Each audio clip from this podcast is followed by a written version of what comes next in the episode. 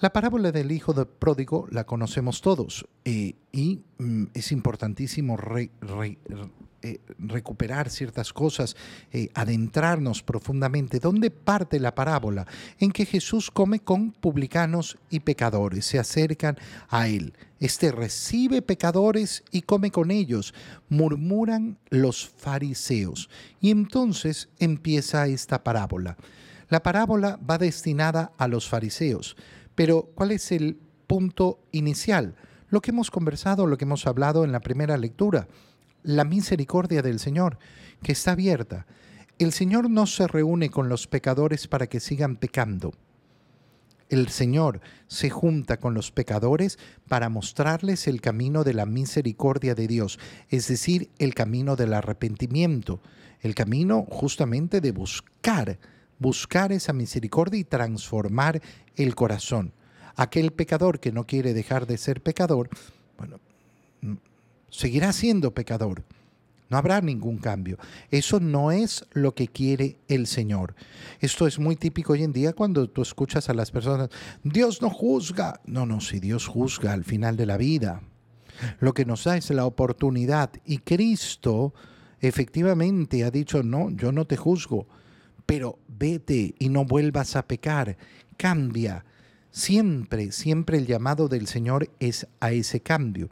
Y nos presenta entonces a un hijo terrible. ¿Cuál es el pecado del hijo al pedirle la herencia a su padre?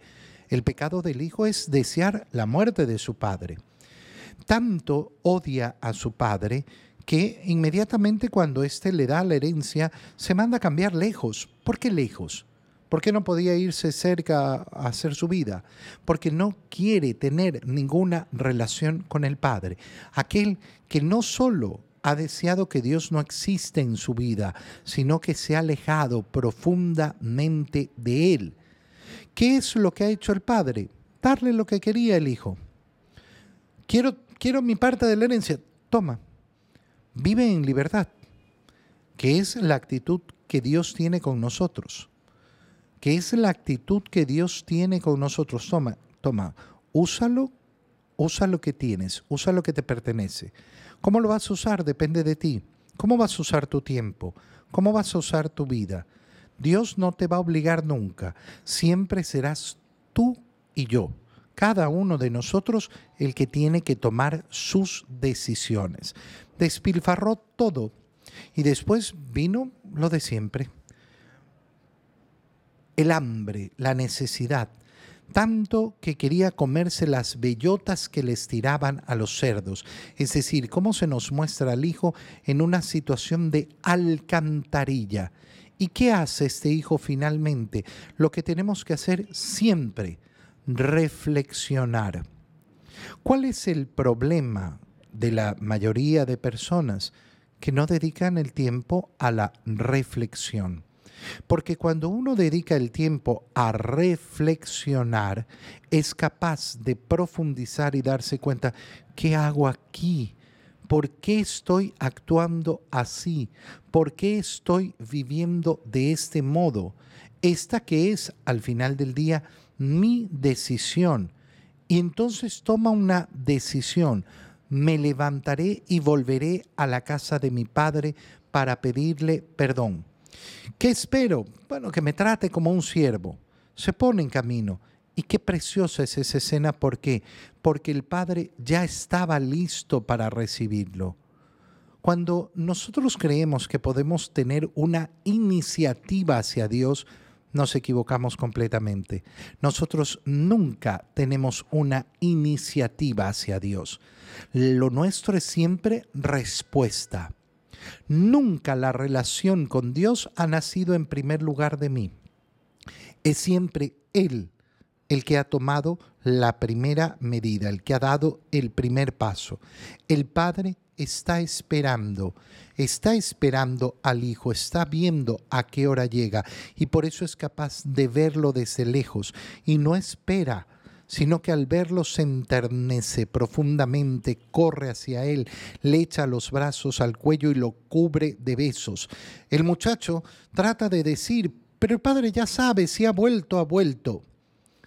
Si ha vuelto es porque está arrepentido, porque ha reflexionado porque quiere pedir perdón, así que casi ni lo deja pedir perdón. Padre, pecado contra el cielo y contra ti no merezco ser un hijo tuyo. Pero el Padre inmediatamente, ¿qué hace? Traigan la túnica más rica. Fíjate lo que hablábamos en la primera lectura. ¿Quién es el que tiene el poder de purificar el alma? Solo Dios. Y esto es lo que vemos la túnica más rica, vístansela. Estamos hablando de ese revestimiento del alma, el anillo, para que vuelva a ser hijo, para que vuelva a tener la condición de hijos de Dios y hagamos fiesta. Pero aparece el hijo mayor, el hijo mayor que se siente ofendido por la misericordia de Dios, por la misericordia del Padre, y no quiere participar. Fíjate en varios detalles. Sale el Padre, ¿qué es lo que pasa? Hace tanto tiempo que te sirvo sin desobedecer jamás una orden tuya. Y tú no me has dado nunca ni un cabrito para comérmelo con mis amigos. Este es el deseo del Hijo. Ha obedecido al Padre, pero su deseo es comerse un cabrito con los amigos. ¿Y por qué no te lo comes con tu padre. Porque ese es el deseo que tengo que tener yo. No, es que yo quiero pasármelo bien con mis amigos, yo quiero pasármelo bien en el mundo. Yo quiero sentarme en la mesa de mi Padre, en el reino de los cielos. Ese es el deseo más auténtico y profundo que puede tener el corazón del Hijo. Pero este Hijo pone en evidencia, no, yo te he obedecido, pero yo lo que quiero, ¿dónde está mi corazón? Allá, en querer gozar lejos de ti. Es decir, que al final del día es exactamente igual que el otro hijo, pero no ha reflexionado. Y además, fíjate en este detalle, pero eso sí, viene ese hijo tuyo. No lo reconoce como hermano. Y por eso el padre le va a recordar esa condición. Hijo mío, tú siempre estás conmigo. Todo lo mío es tuyo. Pero era necesario hacer fiesta. ¿Por qué? Porque este hermano tuyo, mira qué transformación y qué cambio tan bonito.